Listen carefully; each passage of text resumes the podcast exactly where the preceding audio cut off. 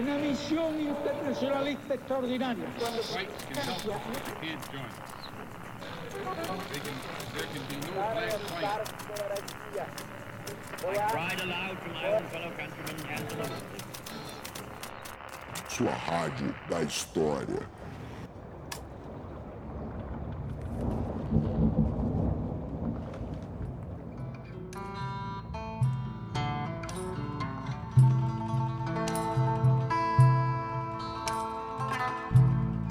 Bom dia, boa tarde, boa noite. Pega seu tapa-olho que esse é o podcast História Pirata, o podcast que navega nos mares desse Brasil e hoje estamos aqui nos grandes mares do Distrito Federal, né? É, na verdade aqui a gente só tem uma lagoa artificial. Hoje, como vocês estão percebendo, eu estou sozinho. Meu colega, meu amigo, meu camarada Rafinha, infelizmente não pôde vir porque a filha dele está doente mas eu espero, eu tenho certeza que quando esse podcast for ao ar, no finalzinho de fevereiro, provavelmente, o Rafinha, a filha dele, já vai estar tudo certo, vai estar tudo bem, ele vai estar aqui com a gente de novo. Bom, hoje a gente tem aqui na, no nosso programa a professora Mariléia Almeida, que é uma professora que acabou de entrar aqui na UNB. Você sabe, Mariléia, participar da História Pirata está virando quase que aqui uma, um ritual de quem entra aqui na UNB. O Tiago Almeida entrou na UNB, participou aqui também. Tá virando quase. Vou apresentar a Mariléia para vocês, antes da Mariléia dar um oi. A Mariléia é doutora em História, lá pelo IFISH, na Unicamp. Em 2015, inclusive, ela fez um doutorado em sanduíche, fez uma passada lá, né, pela Columbia University, em Nova York, trabalhando justamente com os feminismos negros estadunidenses.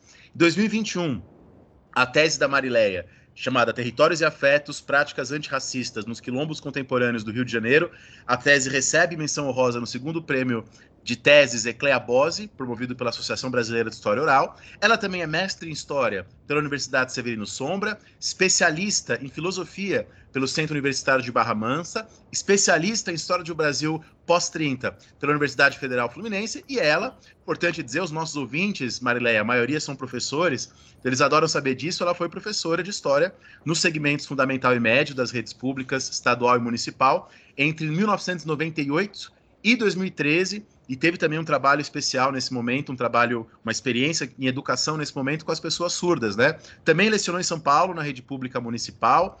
É, no ensino superior, participou também da, da rede privada, como professora na Rede For, né, da Unicamp, no curso de especialização. E, estou terminando já, quase sem fôlego, 2019 e 21 foi assessora parlamentar na LESP, né, na Assembleia Legislativa do Estado de São Paulo. Então, bom, com essa experiência ampla para a gente conversar hoje um pouco sobre história e psicanálise e outras coisinhas. Estamos aqui com a professora Mariléia de Almeida. Mariléia, dá um oi aí pro pessoal. Cumprimenta aí a galera do História Pirata. Oi, oi, gente. Nossa, uma apresentação dessa, hein? Obrigada, Daniel. Obrigada pela apresentação. Muito obrigada pelo convite. E que bom, né? É, pensar que a chegar, chegada ao UNB é, faz parte é, implica também passar pelo História Pirata e, e para mim vai ser um prazer, uma honra conversar aqui com você e com todo mundo aqui que nos ouve. Bora lá, né? Bora conversar, né? Não, o prazer é todo nosso, Mariléia. E só lembrando aos nossos ouvintes, né? É o Rafinha que faz a propaganda aqui das questões financeiras. Então eu não vou fazer a mesma propaganda que o Rafinha, mas como vocês que nos escutam já sabem, o nosso Pix está aqui na descrição, o nosso link para o PicPay, para quem quiser financiar a gente, está aqui na descrição. Quem quiser dar um milhão de reais por mês para História Pirata, a gente vai ficar muito feliz. A gente vai fazer podcast pro resto da vida. E é isso daí, Mariléia. A gente sempre faz isso aqui no História Pirata da gente comentar um livro que a gente anda lendo, ou que às vezes, a gente, às vezes a gente tá lendo coisa ruim, né? A gente é professor uhum. universitário, às vezes a gente tem que ler o que saiu, que às vezes não é tão bom. Mas, ou, ou se não uma coisa que você está lendo, alguma coisa que você indicaria. E no meu caso, eu estou dando na pós-graduação aqui na, na UNB um curso de História Intelectual da Revolução Francesa, né? Uhum. E, e a nossa aula de amanhã, de sexta-feira, né? A gente está gravando isso aqui numa quinta-feira à noite, vai ser especificamente sobre o Haiti e a Revolução Francesa, né? Como o Haiti participou, na verdade, como Haiti esteve ausente, né, até os anos 70, da historiografia da Revolução Francesa, era tratado como um apêndice, como isso tem mudado. E aí eu decidi dar para os alunos lerem, para a gente fazer uma discussão sobre isso, um texto que eu já tinha lido, mas fazia muito tempo. E aí eu fui reler hoje, que é o discurso sobre colonialismo, né, do Aimé Césaire. Uhum. E, e foi legal, porque eu tinha criado uma imagem desse texto na minha cabeça, lá da última leitura, E eu fui ler agora e eu achei muito melhor do que eu já achava antes. Né? Eu consegui perceber várias outras coisas, algumas referências que ele faz que na época eu não conhecia, que hoje eu já, já conheço, quando ele cita lá o Renan, por exemplo, que era um autor que eu não tinha lido, né, 10 anos atrás, e agora eu já conheço, tenho familiaridade, então foi uma leitura maravilhosa, recomendo a todo mundo que está escutando aí que leia os textos do, do Zé, são, são sensacionais. E Marlé, você indica algo aí para a galera que você é, é, a gente exatamente falou, a gente vai lendo muitas coisas, né? Eu acho que acho que eu vou fazer duas indicações, e bacana que você ter falado e, das questões da leitura, né? O quanto que a leitura, né, ela, ela, ela, ela não é estática, né? Os significados, porque a gente se transforma também, né? Os sentidos que a gente vai também atribuindo modifica. Eu vou indicar assim, um livro que eu tô lendo e da história mesmo, da historiadora Sadia Hatman, Vidas rebeldes, belos empreendimentos, histórias íntimas de meninas negras, desordeiras, mulheres encrenqueiras e quiz radicais. Então, estou lendo porque é, também estou com de desejo de incluir é, algum texto desse livro na, na, na, disciplina que eu vou dar no próximo semestre.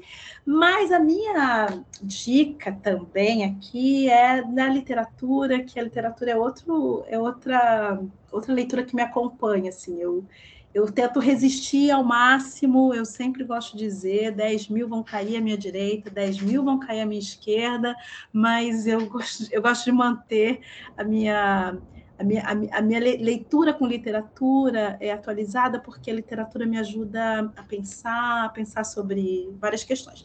E, e, e digamos que o último livro que eu li de literatura é, foi o livro Solitária, da Eliana Alves Cruz. Eliana Alves Cruz é autora já do Crime do Cais do Valongo, entre outros textos, mas nesse livro aqui, Solitária, ela vai para uma, uma história mais contemporânea, que é tratar das relações, né? A personagem aqui é, principal é uma empregada doméstica, e, e, eu tive a possibilidade de, de, tá, de, me encontrar com a Eliane Alves Cruz no, no seminário do pós-abolição, e eu falei com ela, Eliane, você é, aqui é, faz uma história do tempo presente.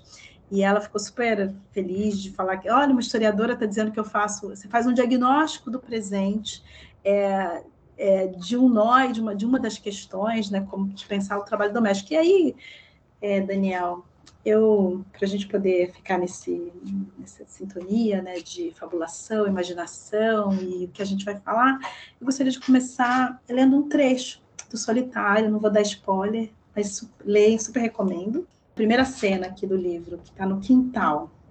Mãe, a senhora precisa se libertar dessas pessoas. A senhora não deve nada a elas, pelo contrário. Mãe, sou eu, Amabel, sua filha. Não tenha medo de encarar esse povo que nunca limpou a própria casa. O sol estava pino. Um vento quente e sem alívio soprava como um lança-chamas. No quintal da nossa pequena casa, mãe estendia roupas. A cada camisa, calça, toalha pendurada, o suor escorria pela ação do calor. Útil para secar as peças mais rapidamente e deixá-las com cores mais vivas. E misturadas a ele vinham lágrimas, que ela buscava sem sucesso disfarçar. Estávamos ali numa espécie de dança entre panos ondulando ao vento quente do subúrbio. Uma dança de esconder e revelar. Acho que é um pouco esse convite aqui, né? Que o Daniel me chama para falar sobre as relações história e psicanálise, que eu acho que, de certa forma, essas duas práticas, de alguma forma, trabalham com essa dança de esconder e revelar. Revelar o que está escondido, de certa forma também é, denunciar né, o que está escondido e, e, os limites do que a gente também consegue revelar né, nessas, nessa, na prática da história e também na prática da psicanálise. É isso, muito, muito legal. E, e, e eu estou bastante curioso, Marilé, para esse podcast. Estava até conversando isso com o Rafinha, porque é uma coisa que eu, eu mesmo, na minha graduação, passei pouquíssimo por essa discussão. Acho que o uhum. máximo que eu vi sobre relação entre o uso da psicanálise para pensar a história foram os trabalhos do Peter Gay, né? Uhum. Que, que, são ótimos, são maravilhosos, mas já tem um, um certo, um certo tempo, né? Já são um pouco antigos, inclusive até quando ele dialoga com a minha área, com o iluminismo e tal, são coisas já um pouco batidas, né? Então estou bastante curioso.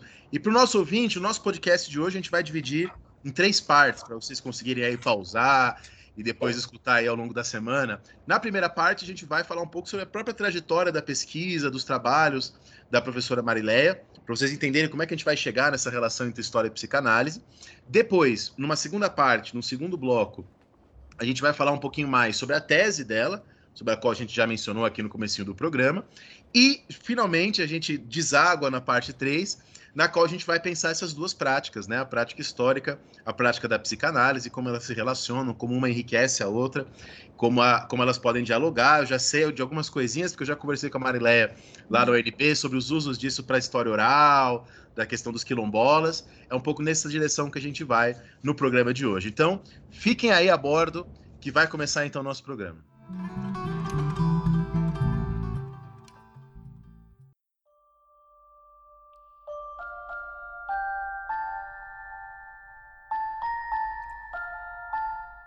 Bem, acho que o Daniel já até levantou aí né, uma bola, que é o Peter Gay, né, que é um historiador, e naquele livro né, que o Peter Gay escreve né, sobre Freud para historiadores, o Peter Gay vai dizer que ah, os historiadores profissionais são psicólogos sem a ferramenta da psicologia. Né? Primeira coisa que ele vai tratar ali aqui. E que, de uma certa forma, é, se a gente pensar. Uh, né, eu comecei aqui né, com esse preâmbulo do livro da Eliane Alves Cruz, né, desse jogo de é, do que revela, do que a gente esconde.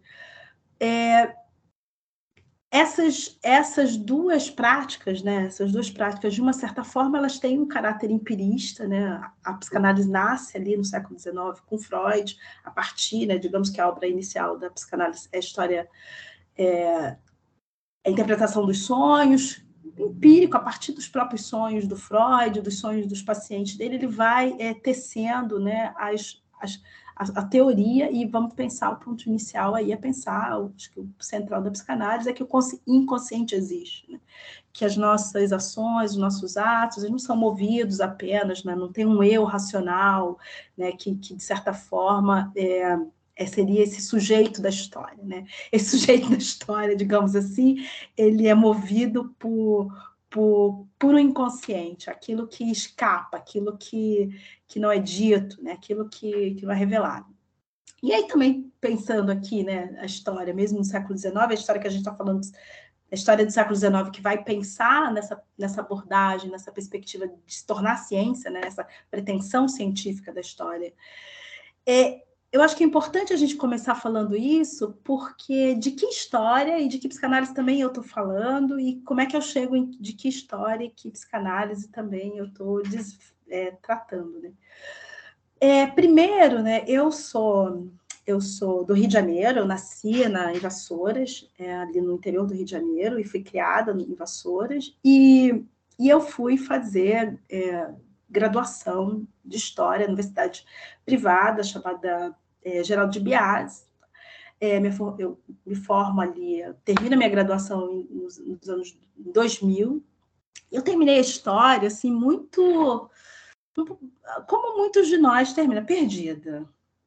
Perdida porque história, a gente vê muita coisa, é, estuda, né, da antiguidade à contemporânea, e, e, pensando que eu estou ainda numa geração que está estudando história ali do final de 90, dos anos 2000, que, que apesar, obviamente, né, da, de uma abordagem é, marxista ser predominante na formação e ser importante ter ampliado as minhas lentes em relação às desigualdades e tensões de, de, de classe, mas é um curso que não, não as questões né, é, raciais, do feminismo, é, é, mesmo uma história que está dialogando com, com uma antropologia, com, uh, enfim, com uma teoria literária, não apareceram tanto. Né? Então, era, era uma história feita de um lugar. E, eu, e aquilo me. Primeiro, primeiro eu, eu não me identifiquei com a história. Então, acho que é importante dizer que história. E aí, o que, que acontece, Daniel? Em 2003, eu já estava dando aula no primeiro, falando da história, eu, eu venho, Daniel já, já colocou aí, eu venho como professor desde os 18 anos, eu comecei na educação especial de surdos. Quando eu vou fazer graduação em História, eu já tinha sete anos de experiência com educação de surdos.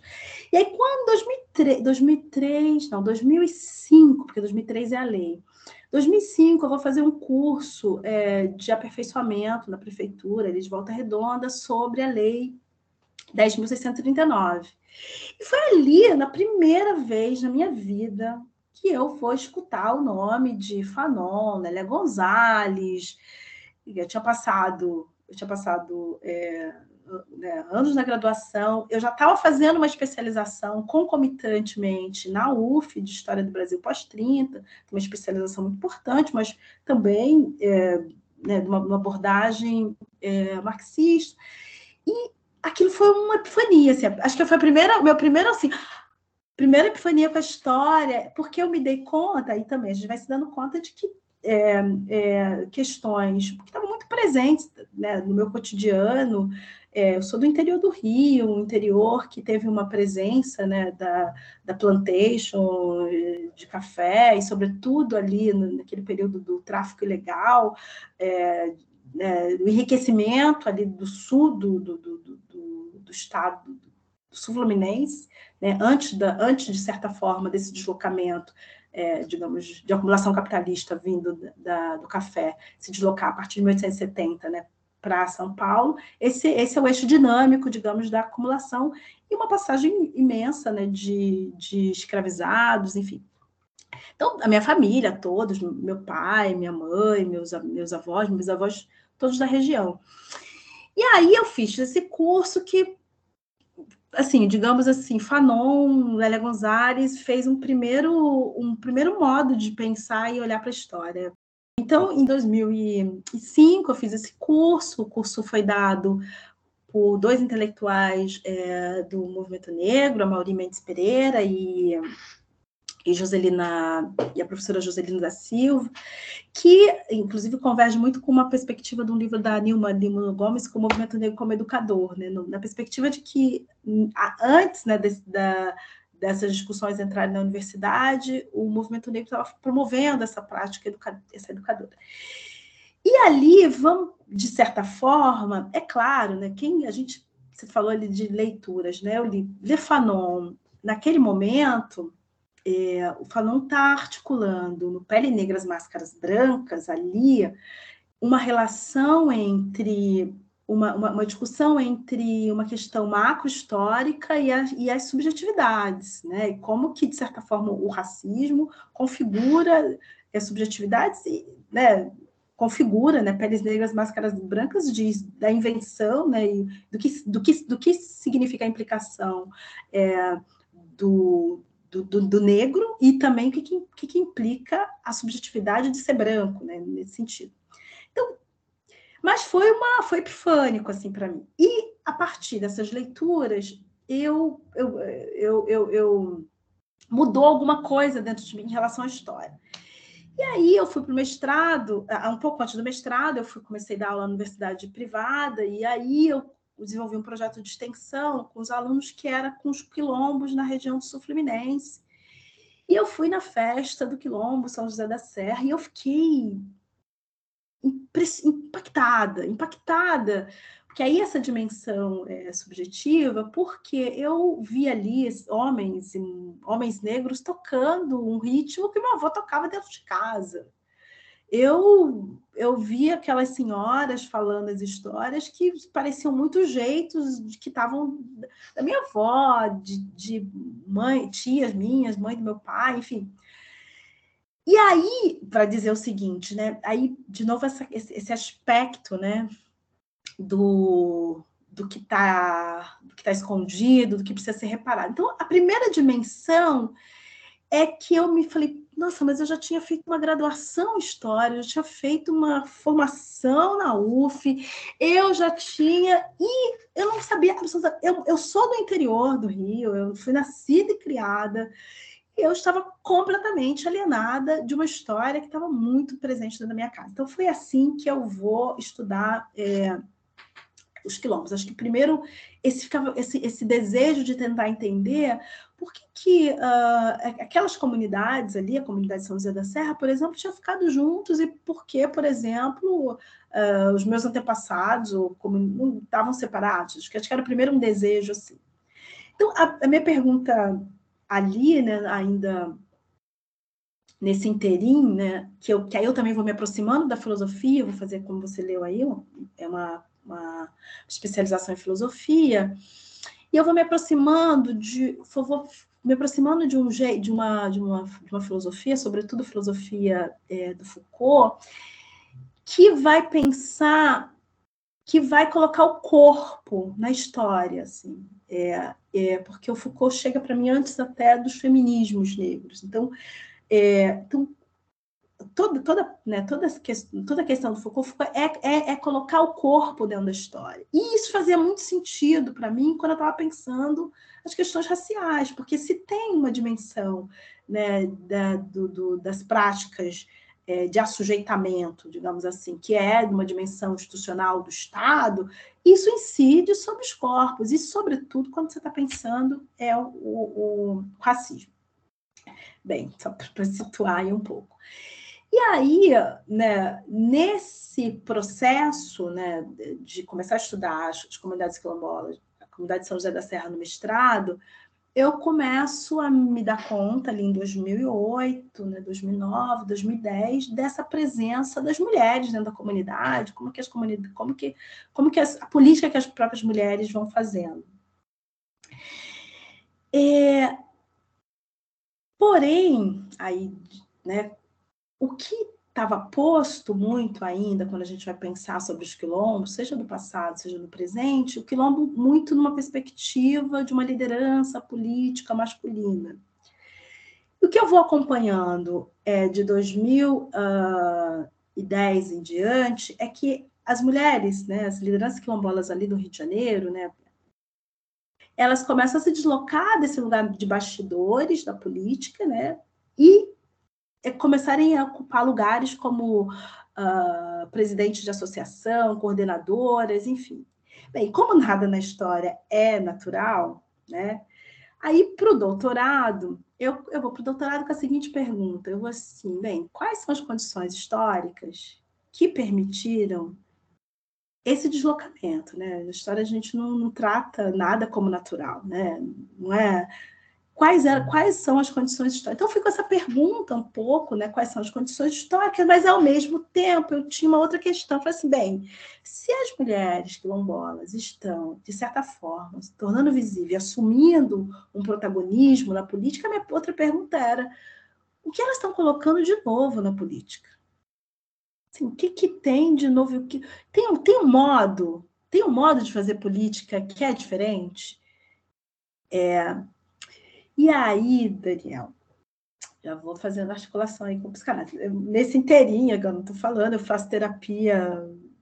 Estou fazendo terapia, para inclusive terminar o mestrado, fazer o doutorado, estou fazendo terapia. Olha, eu, eu, na, eu, comecei a fazer terapia um ano antes do mestrado.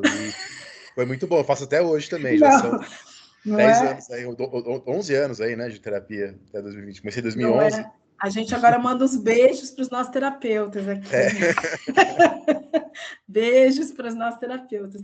Mas, então, é, e aí quando eu começo, então essa, essa é uma pergunta, né? Digamos que era a pergunta que eu vou eu vou para o doutorado no Unicamp, já já ir já fazendo essa leitura com com o feminismo, né, os feminismos negros, informado também por essa que eu estou chamando na filosofia da diferença, sobretudo Foucault, Deleuze e, e, e, e, os feminismos, porque, porque as convergências, né, a relação entre corpo, essa, é, um, um, modo de, de pensar teoricamente que não está separando mente-corpo, que está pensando a experiência como um locus de produção de conhecimento, né? na, na medida em que, teoricamente, não estou pensando que o sujeito ele, ele, ele, ele é anterior à experiência, ele, ele, ele se constitui pela experiência. Então, e aí eu fui, uh, comecei a fazer minha pesquisa assim, de campo, né, as entrevistas orais, e começo aí nos quilombos do Rio de Janeiro, é, conversar, né? Porque tem todo um processo ali de você construir uma relação, uma confiança para as pessoas poderem querer falar com você. E a, quando eu começo a fazer a entrevista, uma coisa que vai me que eu vou me dando conta de que as narrativas elas eram narrativas de trauma. Narrativas de trauma, porque o, o racismo é da ordem do traumático. E é, do, é da ordem do traumático que do traumático que se re, que não que se reencena no social, né? Ele é da ordem é, do traumático, né? Porque os processos, né? Narrativas de trauma, narrativas traumáticas, né? Traumas com pensar trauma diz respeito do que é excesso, né? Um excesso, um excesso de, de um excesso do qual uh, as pessoas, o sujeito ali é, é, não encontra, de certa forma, uma, uma, uma cadeia né, simbólica né, para dar conta daquilo. Então, muitas, muitas vezes, muitas, muitas vezes eu ia conversar, e conversando com as pessoas, a minha própria presença também, né, a minha, o fato de eu ser uma mulher negra, e isso muitas vezes era, era apontado na pesquisa, olha, você é a primeira é, mulher negra que aparece aqui no Quilombo, pesquisadora, isso é, favorecia em, em alguns momentos é, uma conversa, mas em outros também não, porque também tem uma desconfiança, porque eu sou também, eu sou uma, uma mulher negra da universidade, acadêmica, e, e, e não é e não é sem, e de certa forma há uma desconfiança também, né? É, pelos processos mesmo que a gente está, que eu acabei de narrar aqui, né? a gente tem um processo mesmo de formação, né, das nossa, da nossa formação, que é um processo colonizador, né, que as experiências negras, as experiências indígenas, as experiências é, da maioria do povo brasileiro não, não, estão, não estão devidamente é, expressas, né, ou representadas grande parte do, do currículo das pesquisas. Bem, e aí, uh, no doutorado, só para dizer, eu eu vou, começo a ler sobre a psicanálise, uso bastante alguns psicanalistas, mas o, o, a, a, tese, né, que, que depois da, da, origem ao livro, que foi publicado no passado pela Elefante, Evir Quilomba, vou fazer aqui a outra propaganda, teve quilomba, de racismo, afeto e política nas práticas de mulheres quilombolas. A gente vai colocar depois o livro ali na, na descrição do episódio, o pessoal ah, conseguir facinho. Isso. Devir quilomba, certo. Isso. E aí, a tese, eu me dei conta que, que, uma, que no, na, na, na, na produção da política, né, na, na produção da política questões, né? Eu, fui, eu entrevistei mais de 50 pessoas, a maioria mulheres, e eu fui, é, de certa forma, é, selecionando né, as personagens, digamos assim, centrais, né, as, minhas, as minhas interlocutoras centrais, que é a Marilda é, é, Francisco de Souza, do Quilombo do Bracuí, a Laura dos Santos, do Quilombo do Campinho Independência, Fabiana Ramos, do Quilombo do, do Bracuí, Denise Espiridião, do Quilombo da Tapera, Petrópolis, é, Rejane é, Santos do Quilombo, Maria Joaquina, Cabo Frio, é, Terezinha é, é, Jesus, que é Abdias, que é do Quilombo, São José da Serra Valença. Então, são mulheres de diferentes regiões, são as minhas interlocutoras. E, e, que foi me chamando a atenção nessas narrativas e em várias outras que eu fui é, ouvindo é que nessa na, uma preocupação dessas mulheres em na medida em que é, a política, a luta pela terra, não, não pode ser dissociada da transformação e das subjetividades, porque é, ser quilombola não é só quem está no território, é a relação que se estabelece com esse território, né? a relação que se estabelece com o território, que, que, que, de certa forma, que, que, que garante também é, a própria política. Então, todas essas mulheres, de uma certa maneira, elas estavam preocupadas com a transmissão da experiência, né? Elas estavam preocupadas com o modo de fazer política em que a transmissão da experiência, e aí a experiência, como Terezinha, por exemplo, que é a mãe de santo, né, do terreiro, né, como que essa experiência aqui no, no, São José da Serra, a experiência de ser mãe de santo, que é uma tradição das mulheres, essa tradição, é, essa experiência, ela se ela se reverbera. É um pouco, fiquei pensando, é, dá até para a gente pensar um pouco até a própria noção de experiência e pobreza do Benjamin, né, no mundo que a gente está cada vez mais em que a, que a, a impossibilidade de transmissão da experiência, né, é, de que se aprender pela experiência, é, é, é, essa, essa é uma resistência. Como Marilda também, em relação à própria história, a história da comunidade não é uma história da, da fábula é, ou, ou, inventada, mas são histórias mesmo. A Marilda é uma grande conhecedora da história do quilombo, do Bracuí. É, enfim, Laura, preocupada com a educação é, escolar quilombola, é, Rejane também preocupada com processos de formação política que articula dimensões é, em, é, também é, de, de, de, de, racismo, sexismo, enfim, racismo ambiental. Então, então só para dizer, essa transmissão da experiência, mas aí tinha uma outra questão que falava assim, tá, tem um jeito aqui de fazer, mas aí eu retomando muito, sobretudo, né, uma discussão que para os feminismos é caro e tudo, e, que é essa, essa não separação entre uma dimensão é, macro-histórica, uma separação, mas de que maneira essa, essa dimensão macro-histórica também está relacionada às questões subjetivas, né, de transformações das pessoas? Porque minha pergunta era bem, como que essas mulheres, né, nas suas trajetórias, que enfrentaram racismo, racismo ambiental, sexismo, situações assim, é, situações é, muito difíceis, como que elas vão produzindo um deslocamento, um deslocamento para se constituírem como é, lideranças das quais deslocam um determinado afeto, e aí na tese eu trabalhei, aí eu vou trabalhar com a categoria afeto, que é do Spinoza, aí afeto eu fui para o Spinoza, afeto não como sentimento, mas afeto como essa dimensão é, de afetar-se, né, com essa, é, que o corpo, né, o Spinoza pergunta lá na ética, né? O que pode um corpo, né? É, essa é a pergunta que o Spinoza faz, né? É, e na medida em que determinadas afecções, a partir de determinadas afecções, o que, que você faz com isso? Porque me, o que, que eu estou querendo dizer com isso?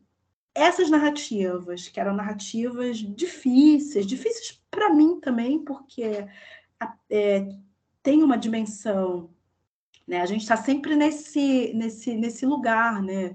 um lugar que, ao mesmo tempo, eu não sou uma mulher quilombola, mas eu sou uma mulher negra e eu, muitas daquelas histórias que elas contavam de racismo, sexismo, é, eu também conhecia, sabia do que ela estava falando, de alguma, de alguma maneira. E, ao mesmo tempo, é, como pensar e narrar, porque eu também estava interessada como historiadora em, de novo, desnaturalizar. Bem, tem uma emergência aqui de uma de, de uma subje, de modo de subjetivação, eu vou fazer a separação aqui, tá? Uma coisa, Marileia, que eu só para destacar que eu achei bem legal, quando você falou que a, a, questão da terra, né, não é só uma questão econômica, é uma questão que envolve outros aspectos também. Eu me lembrei de uma conversa que eu tive vários anos atrás com um professor da UFG, a, uhum. aqui de Goiânia, que não era nem da história, acho que ele era da, não me lembro se ele era da geografia, realmente faz bastante tempo isso. Foi lá para 2000, 2000, alguma coisinha. E eu lembro dele falando é como os sandinistas na Nicarágua, a partir de um pensamento marxista tal, às vezes tiveram dificuldades de lidar com os povos indígenas, exatamente porque eles estavam a partir pensando a terra como propriedade. E aqueles indígenas na Nicarágua não pensavam a terra como, como propriedade. E assim os próprios marxistas tiveram ali uma, uma, uma questão, um problema de diálogo no momento da Revolução Sandinista, né? É, é, então, eu acho que isso vem a calhar para vários aspectos da história, né? Que outras pessoas que estão escutando podem trabalhar, né? Hum, ótimo, perfeito. E aí, acho que esse, porque aí eu fiquei porque eu fui percebendo exatamente isso. a terra e o território não é, não é só uma dimensão de propriedade. Tem uma relação de afeto com essa terra. E afeto, de novo, não estou dizendo aqui em relação a sentimento, porque esse afeto é no sentido de afetar. E também tem uma questão é, com, com o espaço, né? É, a montanha que está ali na comunidade é a montanha também dos seus ancestrais, o, o, o, o, o baobá que está, a, a, a árvore que está plantada, o lugar, os caminhos. Então, esse território e aí, para a tese, eu, eu, eu né, parti de uma perspectiva do Spinoza do afeto e do território. Território eu trabalhei tanto com, com a noção de território do Muniz Sodré, num, num, trabalho muito interessante, que ele vai falar do terreiro e a cidade, que ele vai pensar uma perspectiva de território que não é funcionalista, mas que vai trabalhando essas camadas do simbólico, como também o Foucault tem, uma, tem, um, tem um texto sobre território, que é o, a ideia do, é, do heterotopia, né? como território, como uma camada de significações.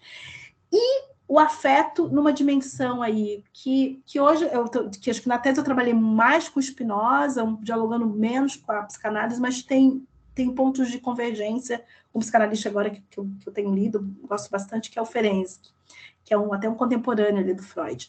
Mas para retomar, então, o conceito, digamos, central é, da tese foi território de afetos. O que, que é território de afetos?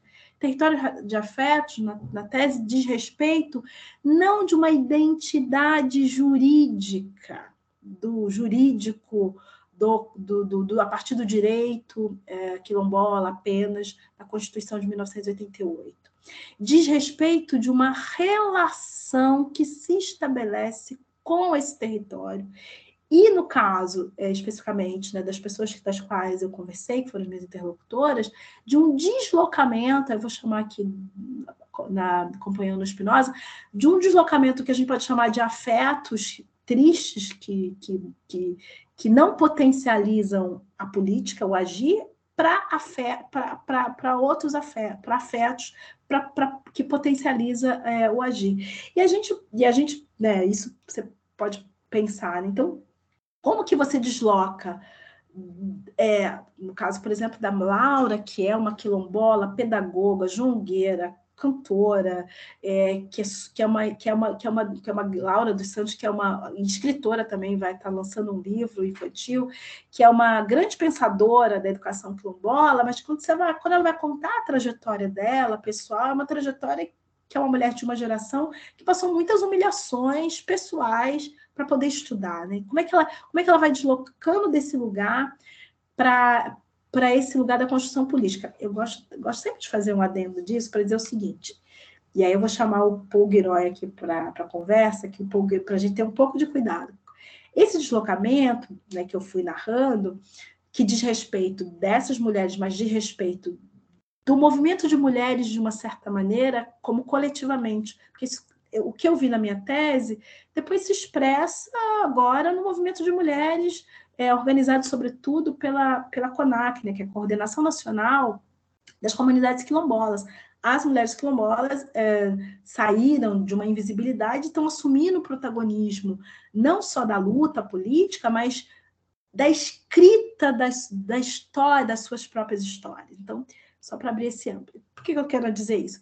Porque qual é o perigo quando a gente trabalha com determinados sujeitos, né, sujeitos da história? Primeiro a gente destitui as pessoas de direito, depois a gente eleva elas a, a, a, a, obrigação de serem heroínas e salvar o mundo.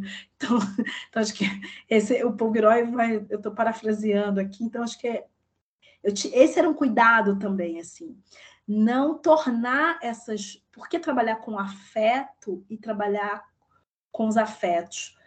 Para não correr o risco de transformar essas pessoas que estão na luta, que estão na resistência, que estão resistindo a um, Estado é, é, né, de negações de direitos, transformá-las em heroínas estoicas, como os filmes de Hollywood gostam de transformar as mulheres negras em heroínas estoicas. Então, o que, que implicava trabalhar com afeto? Significa dizer que as, é, não tem separação entre, teoricamente, eu não estou separando mente e corpo, a experiência é um locus de produção de conhecimento. Essas mulheres estão produzindo conhecimento, epistemologias, né? e diz respeito também Deus de afetar e ser afetado. Eu também fui sendo afetada é, ao longo é, da pesquisa e eu procurei na escrita da tese e, né, que virou livro, narrar também os meus afetos. O que eu tô, aí eu já estou me colocando na história num lugar que, assim, estou saindo, obviamente, desse lugar total de, da ideia de pensar construção de conhecimento é, é, totalmente é, sem, sem que a subjetividade é, do historiador, historiador não tenha explicado. Eu assumo mesmo que eu assumo desde, desde a escolha do tema, né, tem a ver com a minha história, é, até mesmo como que ouvir essas histórias vão também me afetar e como que isso afeta, é, nós somos afetados mutuamente, né, pelo campo. É, e aí também diz respeito, quando a gente vai pensar nessa perspectiva, diz respeito de que é, as ações, digamos assim, as experiências, as, as, subjetividades, elas não são dadas a priori, não tem uma subjetividade mulher quilombola a priori.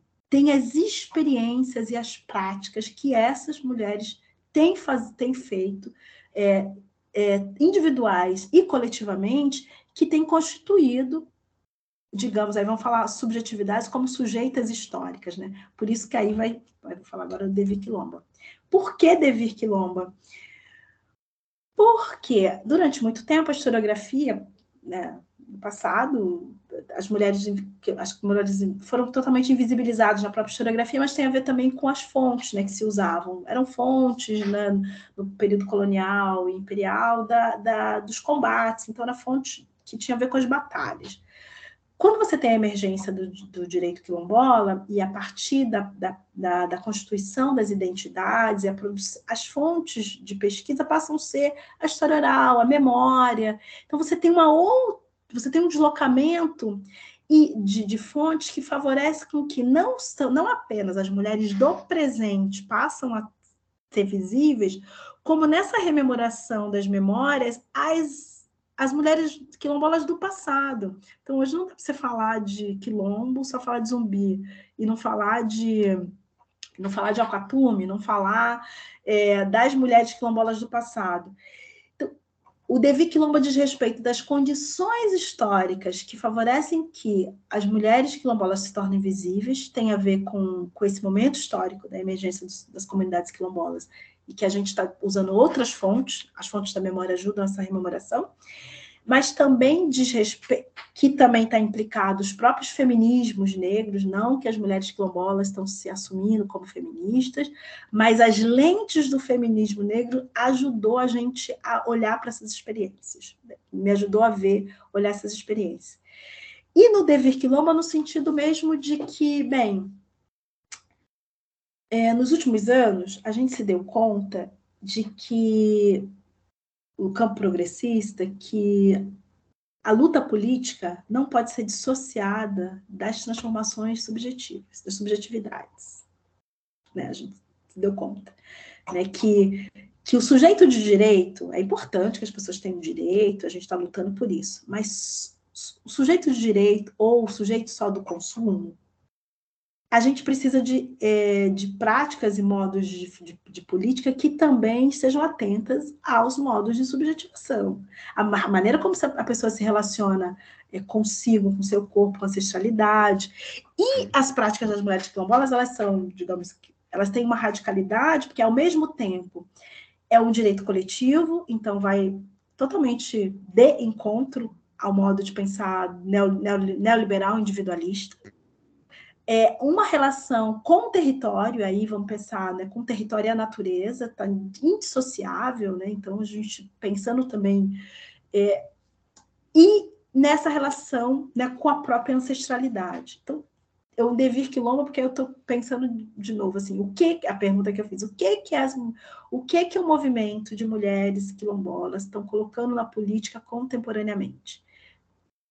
Seja para anti, seja para o antirracismo, seja para os feminismos, seja para a política de um modo geral, que não é possível fazer política aí você falou da questão sandinista, Uhum. sem levar em consideração essa relação entre território, ancestralidade, e aí depois vamos pensar na história, e a dimensão também afetiva dessa política. E aí, Marileia, tem, eu concordo plenamente com o que você acabou de dizer, claro, não daria para discordar, mas tem gente que chama isso, né, gente da direita, e uma esquerda talvez um tanto jurássica, né, que chama isso de identitarismo. Né? E isso está na minha cabeça porque eu, eu reli hoje o, Césaire, eu também reli, como estava ali no mesmo livro, no mesmo, mesmo coletânea, o discurso sobre a negritude, né? E é muito legal que ele termina o discurso sobre a negritude falando sobre identidade e falando assim para as pessoas, ó, parece que vocês não leram Hegel quando vocês acham que a identidade é oposto ao universal. Não é né? E então vai lá ler Hegel, né? Ele termina meio isso, né? E, e, eu queria até se você pudesse comentar um pouco sobre essa questão, porque até, até gente da esquerda que vem com esse papo de ah, isso é identitarismo, Uhum, e tal, uhum. só classe importa, né? Não, não, exatamente, né? Não, e, e aí vamos só pensando, né? Como se no Brasil é, é, classe não tivesse, não tivesse formado por raça, e raça não tivesse formado por classe, pensando no Brasil sobretudo. Então, veja bem, aí vamos, porque aí tem a ver, né, esse, essa, essa, esse termo, né, usar o identi- identitarismo tem usado como pejorativo exatamente, né? Olha, não, não são políticas. Eu estou falando de um movimento, é, de um movimento, de modos de fazer política que estão que está reivindicando outros modos de estar no mundo. É, que, que, que, eu, eu, né, que converge muitíssimo, né, inclusive com, com uma crítica ao próprio modelo neoliberal. Assim. Outros modos, olha, não, há, não é possível pensar política no, individualmente, a questão é coletiva, a terra é coletiva. É, há modos aqui de, de vida e de, de existência que, que, que, que, que não podem é, que o cálculo não pode ser a- a- o cálculo da produtividade neoliberal do capitalismo, né? porque a gente está falando é, de modos de vidas e modos de, de existência de relação.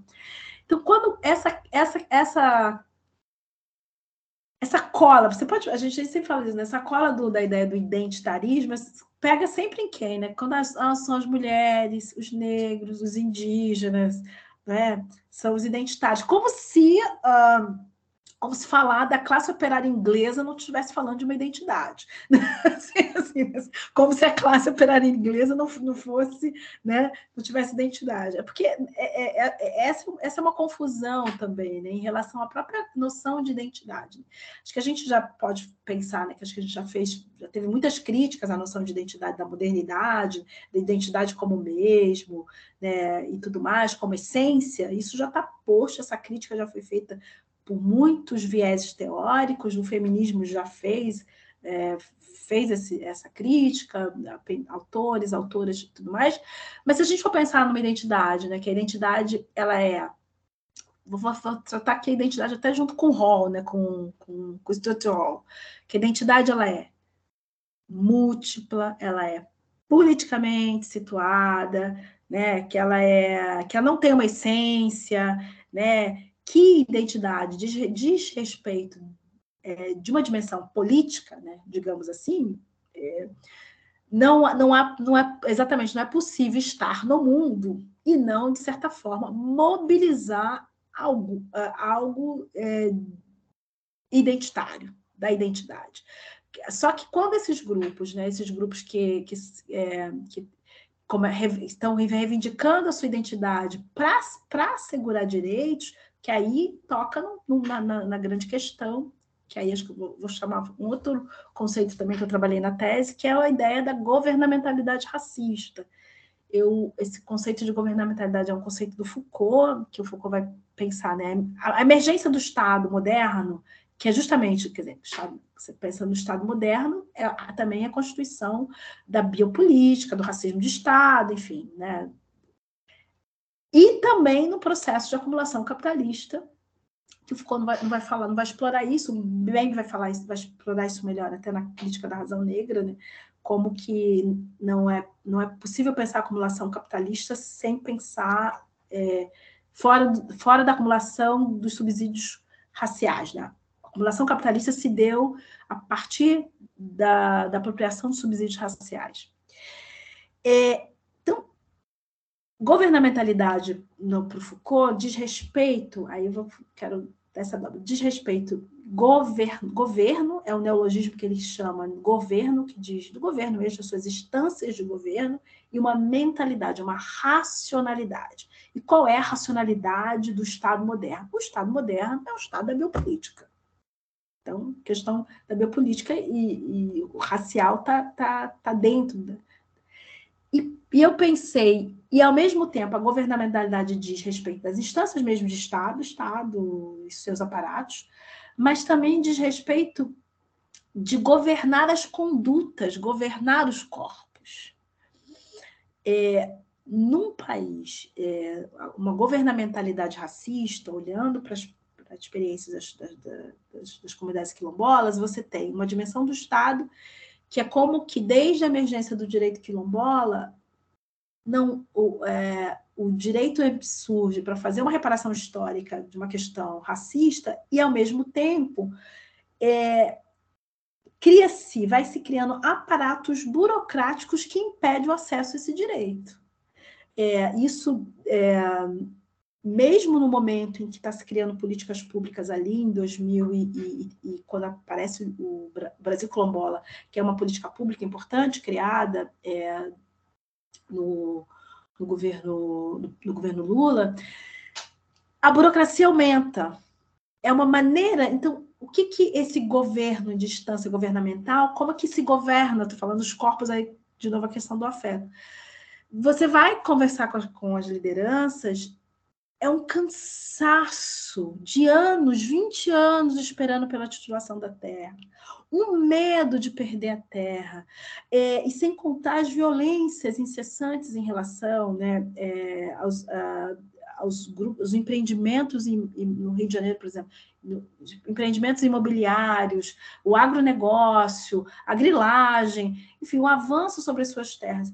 Então, essa maneira, essa, esse, essa governamentalidade racista ela, ela tem uma maneira de governar quem que é das instâncias do Estado, sim, mas também é, das instâncias do próprio corpo, né, das pessoas. Né?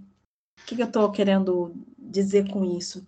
Que as condições históricas também da própria emergência é, dessa, das práticas políticas das mulheres quilombolas é, elas se dão também uh, nesse contexto que eu estou chamando de governamentalidade racista, que diz respeito da burocracia, da burocratização, exotização desses corpos, é, da impossibilidade de políticas, de, de, políticas, de políticas públicas, de certa forma, é, que não é, que são que são aquém do, do, das necessidades tudo isso gerando né, nessas comunidades, essas comunidades vivem uma insegurança jurídica que piorou, que piorou extremamente durante o governo é, Bolsonaro e o que a gente espera que essas políticas retomem agora com, com, com, com o novo governo, né, com o governo Lula.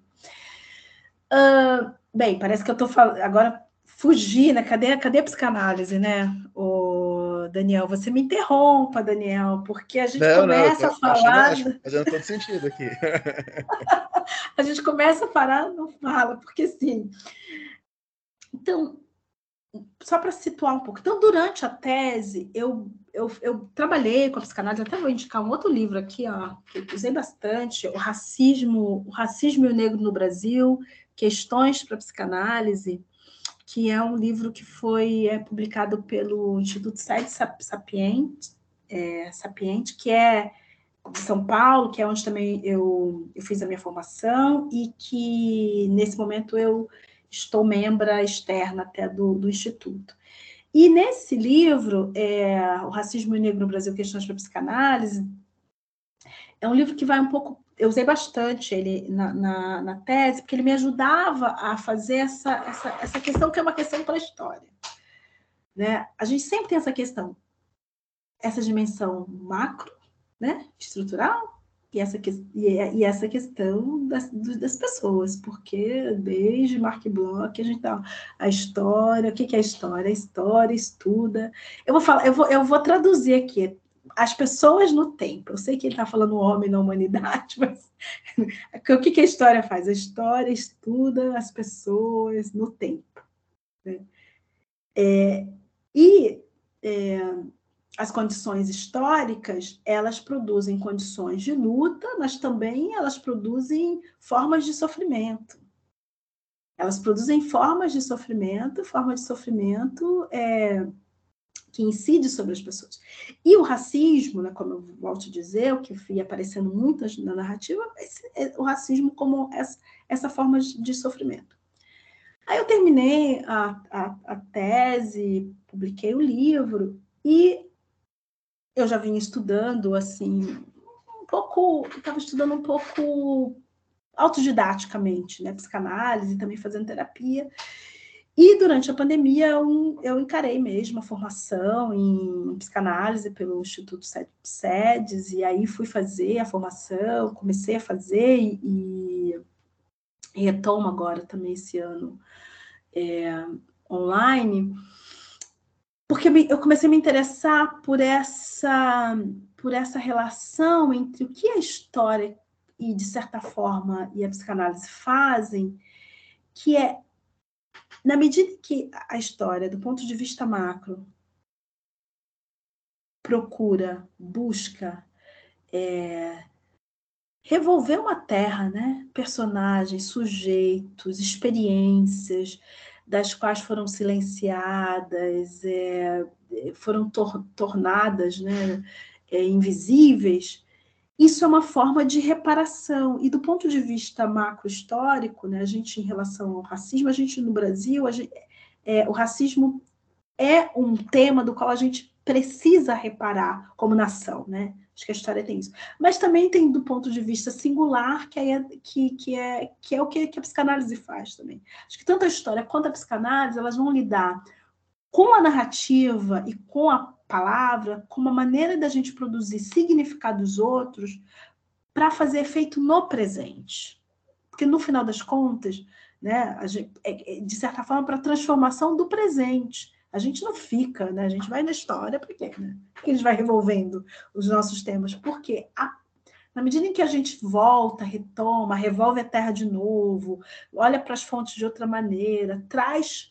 É, chama, né, ilumina experiências das quais foram silenciadas, apagadas, a gente está possibilitando é, uma reparação. E aí eu, eu, ah, eu, vou, eu vou citar aqui, porque até deixei separado. Eu gosto muito do, da, da noção de reparação que está no, no, do Bembe.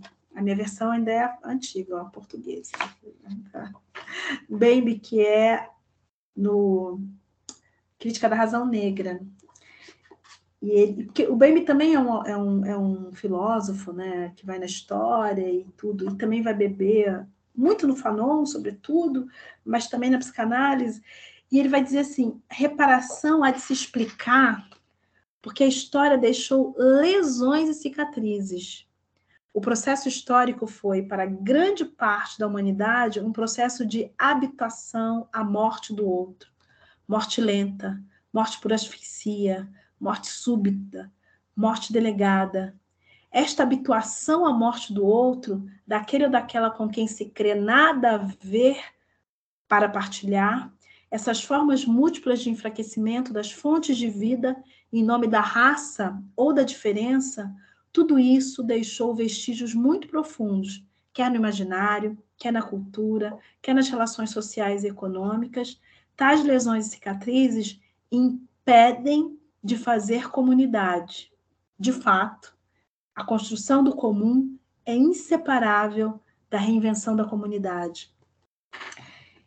E aí, Daniel, eu, apesar das diferenças, mas acho que o ponto de convergência da história, eu vou voltar no, no gay, o gay vai dizer, né, Peter Gay, o historiador é um psicólogo que é um psicólogo que não usa, que não, que não acaba não se valendo das próprias armas da psicologia, né?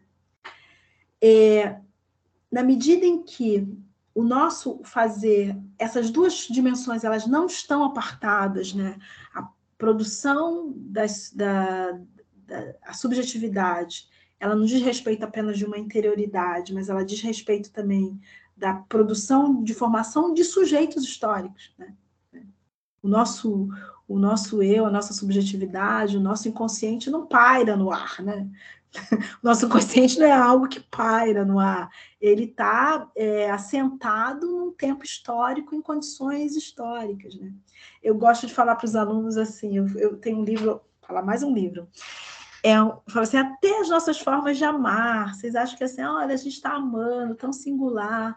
Tem um livro, um quadrinho que de uma autora que eu sempre esqueço o nome dela, mas é quando, quando a flor vermelha desabrocha, o amor em tempo de capitalismo tardio, ela vai um pouco dizendo assim, quais são as condições históricas de, de amar hoje? E ela vai narrando um pouco isso. Fala assim, até o que a gente pensa, assim, eu estou escolhendo ali uma pessoa na, na balada, está super informada pelas condições históricas de uma produção de subjetividade no nosso tempo.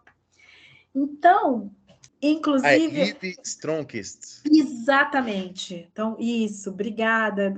Olha, Live Strong é que é, é a Rosa Vermelha desabrocha o amor no tempo de capitalismo tardio. É um quadrinho super recomendo, assim, adorei ler, porque é, ela, vai, ela vai um pouco dizendo assim, quais são as condições contemporâneas que estão que estão possibilitando ou impedindo amar. Até isso, né, digamos, porque a gente acha que é tão assim, singular. Eu tô, estou ali na balada, escolhi a pessoa e estou toda desimpedida. Não, você também, de certa forma, está afetado por condições históricas tem a ver com capitalismo também. Mas o que eu estou querendo dizer com isso? Eu vou chegando né, nesse momento, né, acho que a história mais longeva e a psicanálise, um amor mais recente, é porque eu vou me dando conta, eu, na medida em que eu, as minhas preocupações, né, minhas preocupações centrais, minha preocupação central e política é como é que a gente produz com narrativas, histórias, modos de, de, estar no mundo e modos de subjetivação, é, em que a gente é, garanta a dignidade humana. E para isso a gente vai precisar é, é, usar todas as ferramentas e armas e estratégias que a gente tem para combater o racismo. É, o racismo é, o sexismo, a homofobia, mas digamos que o, o, minha questão central, né, tanto na história como psicanálise, tem essa relação, essa relação interseccional, né? Essa, essa perspectiva interseccional. Mas é, é, na medida em que as duas, as, tanto a história como vai lidar com narrativa, lida com narrativa e com a produção de significados outros sobre essa narrativa. É, mas eu acho que a história tem muito que, é, que ajudar a psicanálise, é justamente a historicizar o sofrimento psíquico.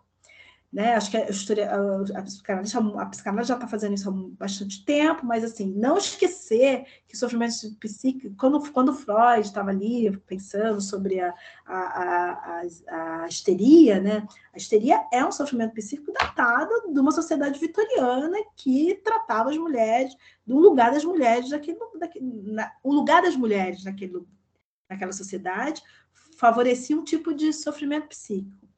Né? É, então, a gente não tem como entender o nosso país, isso acho que a história tem muito para ajudar a psicanálise nesse sentido. E o que a psicanálise traz de aporte para a história? Acho que o primeiro ponto é interessante que a gente já tem lido tanta gente, né? A virada, a virada linguística, agora a virada dos afetos, ou, ou a, lá, a história já tem bebido de tantas fontes, mas a gente ainda às vezes a gente ainda peca por uma certa sanha de que, por causa do, do, do, da dimensão empírica do nosso fazer, como se a gente tivesse é, lidando com as coisas é, se como se elas não tivessem atravessadas por múltiplas significações. né? Como se a gente não tivesse. É claro que a gente sabe que está dando significados, mas como se a gente não estivesse lidando com as coisas, com as coisas, com os, com os fenômenos, com os episódios, com as múltiplas significações que ela tem. E eu acho que do ponto de vista, também não não, aí eu concordo com o Peter Gay quando ele vai dizer, ah, não é, não é para todo historiador, agora tem que usar a psicanálise, a psicanálise virou, tem que virar a panaceia. É, não, é, não é isso. É, para mim faz sentido, porque eu sou uma historiadora que estou interessada nessa transformação de subjetividade e a psicanálise me, me dá ferramentas para pensar, pensar sobre isso. Mas é, uma outra questão é também a noção de sujeito, né? A, a, a, psicanálise também não vai trabalhar com a ideia de, de uma identidade como essência, né? A gente está falando de identitarismo, né? esse sujeito, o sujeito né? não tem não tem um indivíduo, né? Ele já é dividido, né? A noção do eu na psicanálise já é um eu que está dividido, né?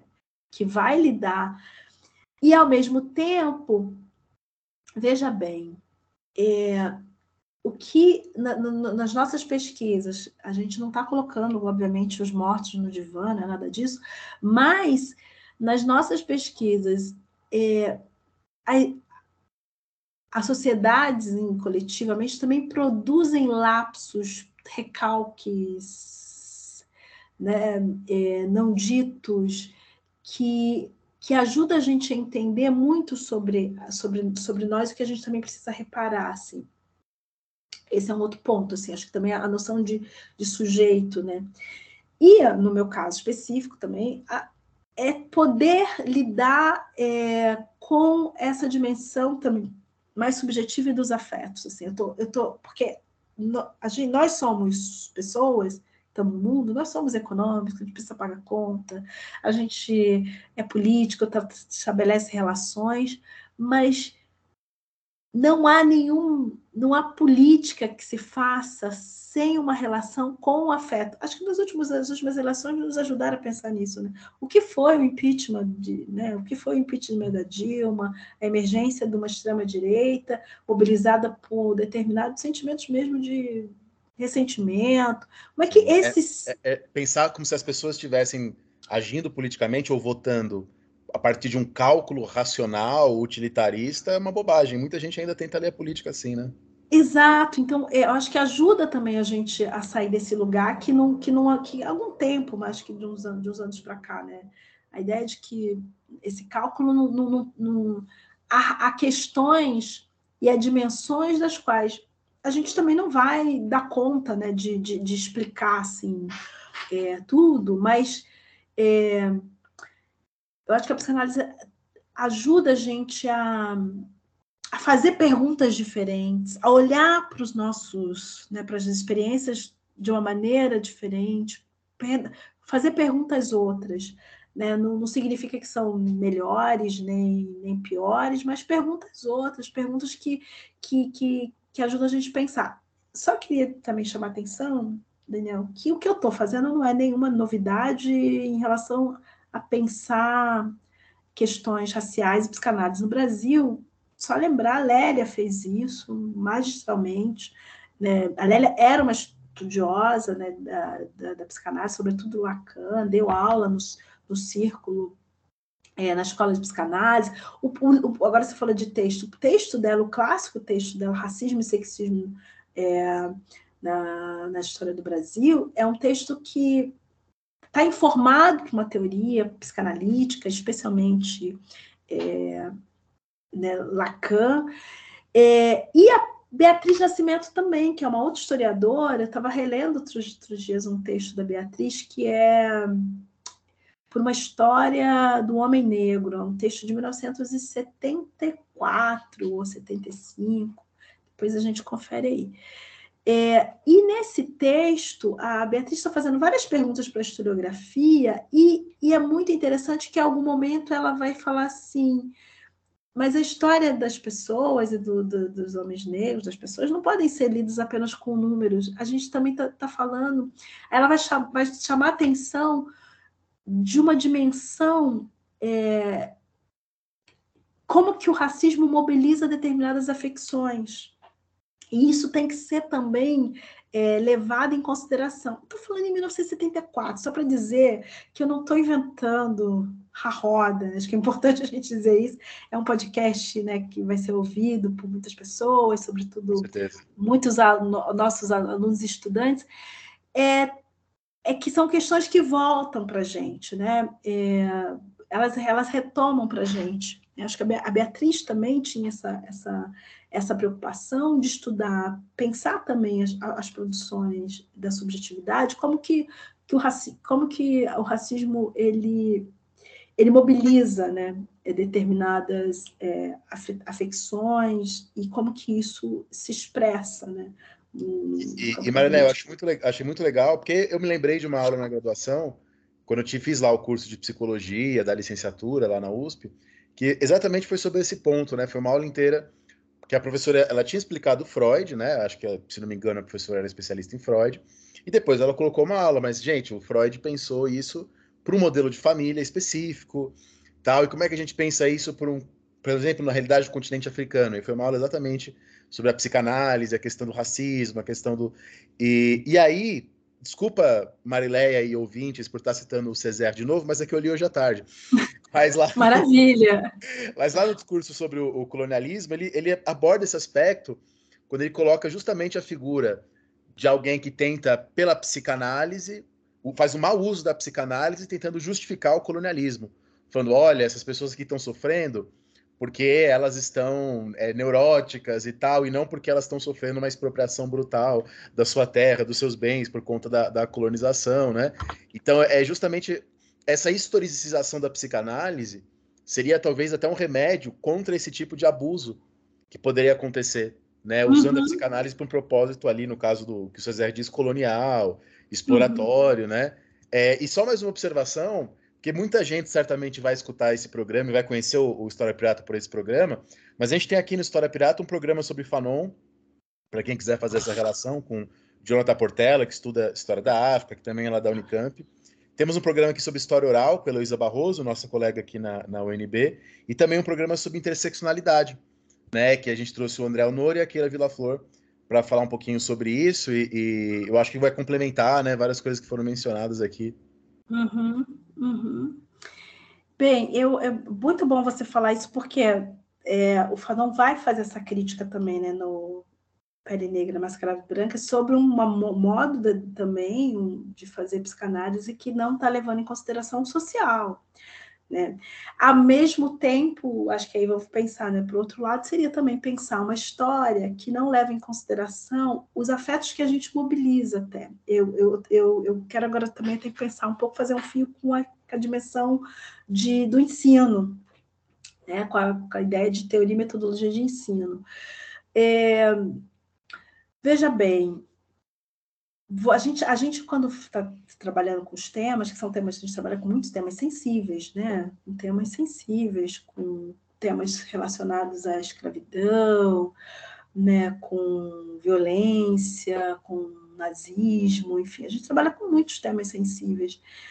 E, e às vezes, é, a gente lida e opera em sala de aula com esses temas como se eles também não mobilizassem nas pessoas que estão ouvindo, nos nossos alunos, também determinadas sensações, é, afetos, é, angústias, né?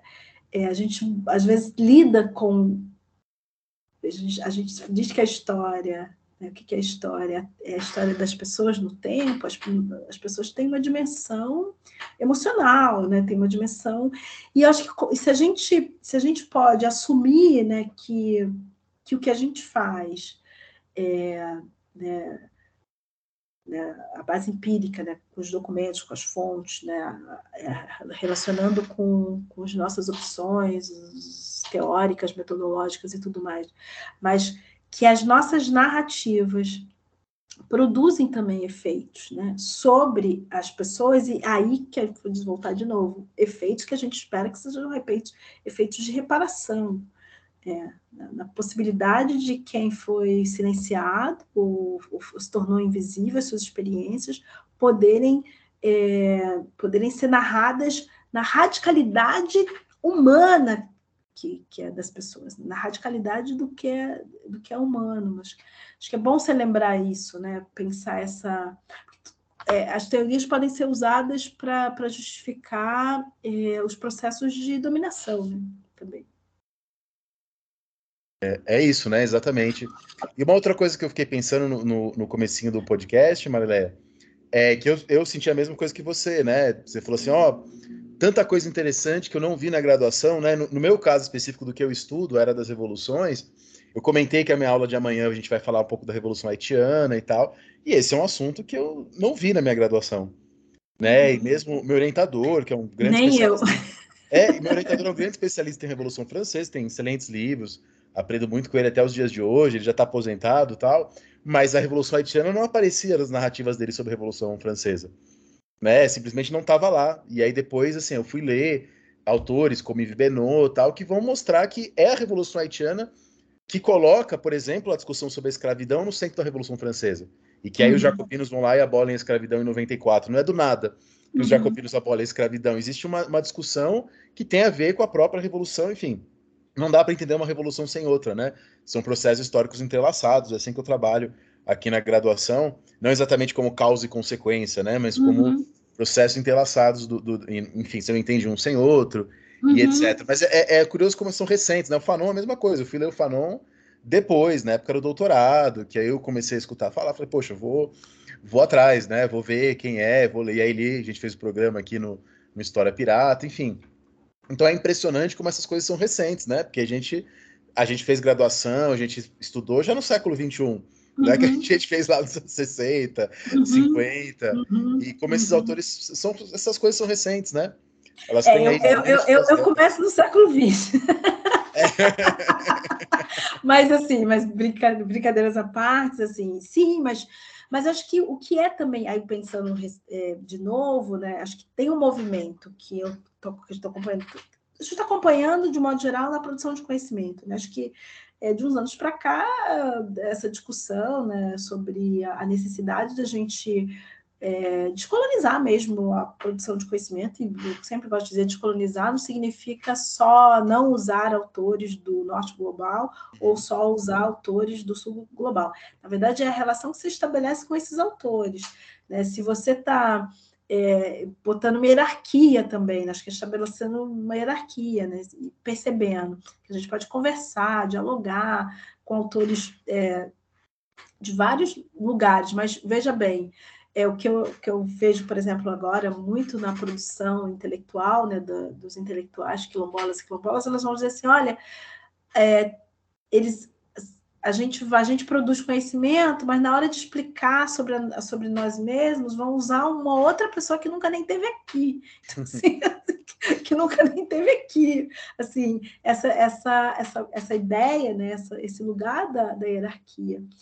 Mas eu só também queria retomar, porque eu acho que aí tem uma coisa do.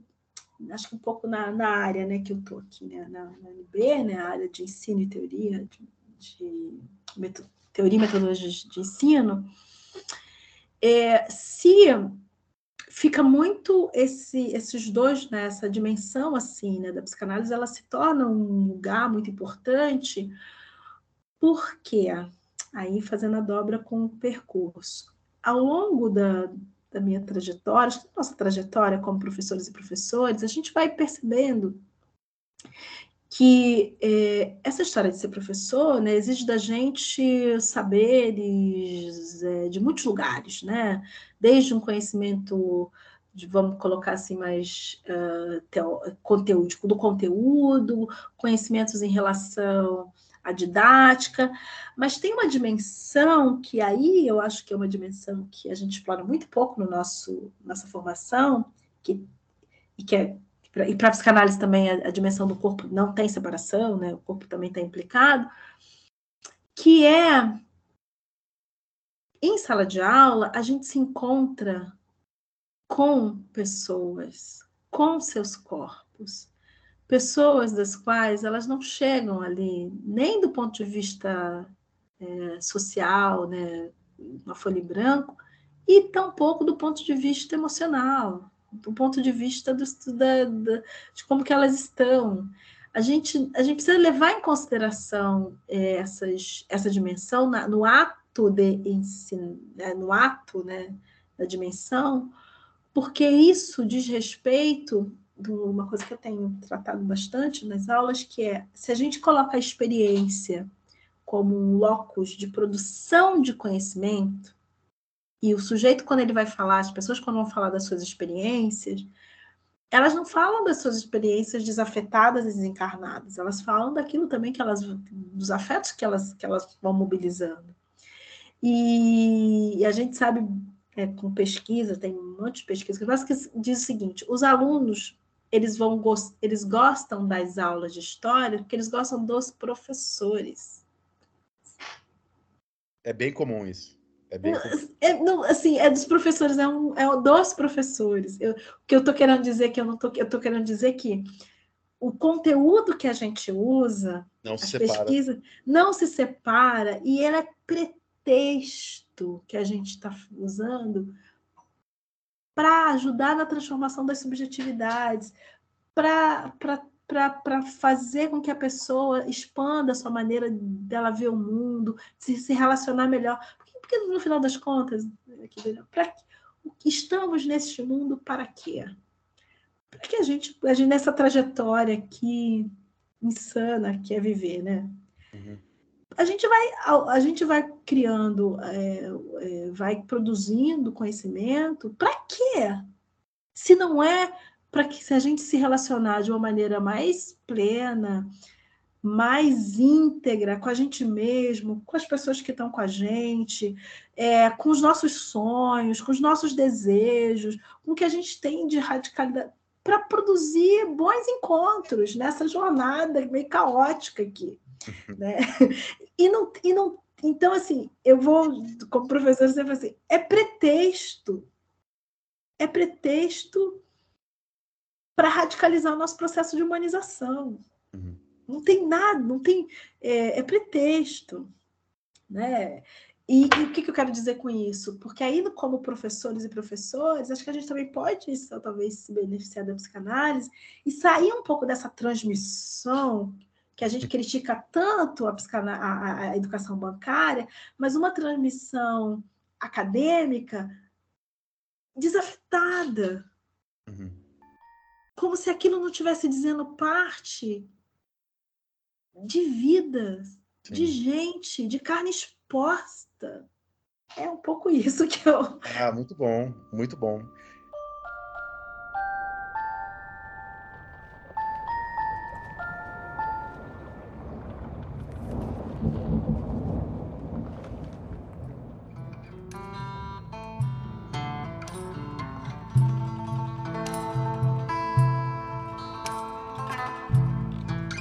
Poxa, Marileia, eu acho que eu acho que foi uma, uma, ótima forma de, de terminar aqui o curso, de terminar aqui o. É, falei um curso aqui porque foi muita coisa, né?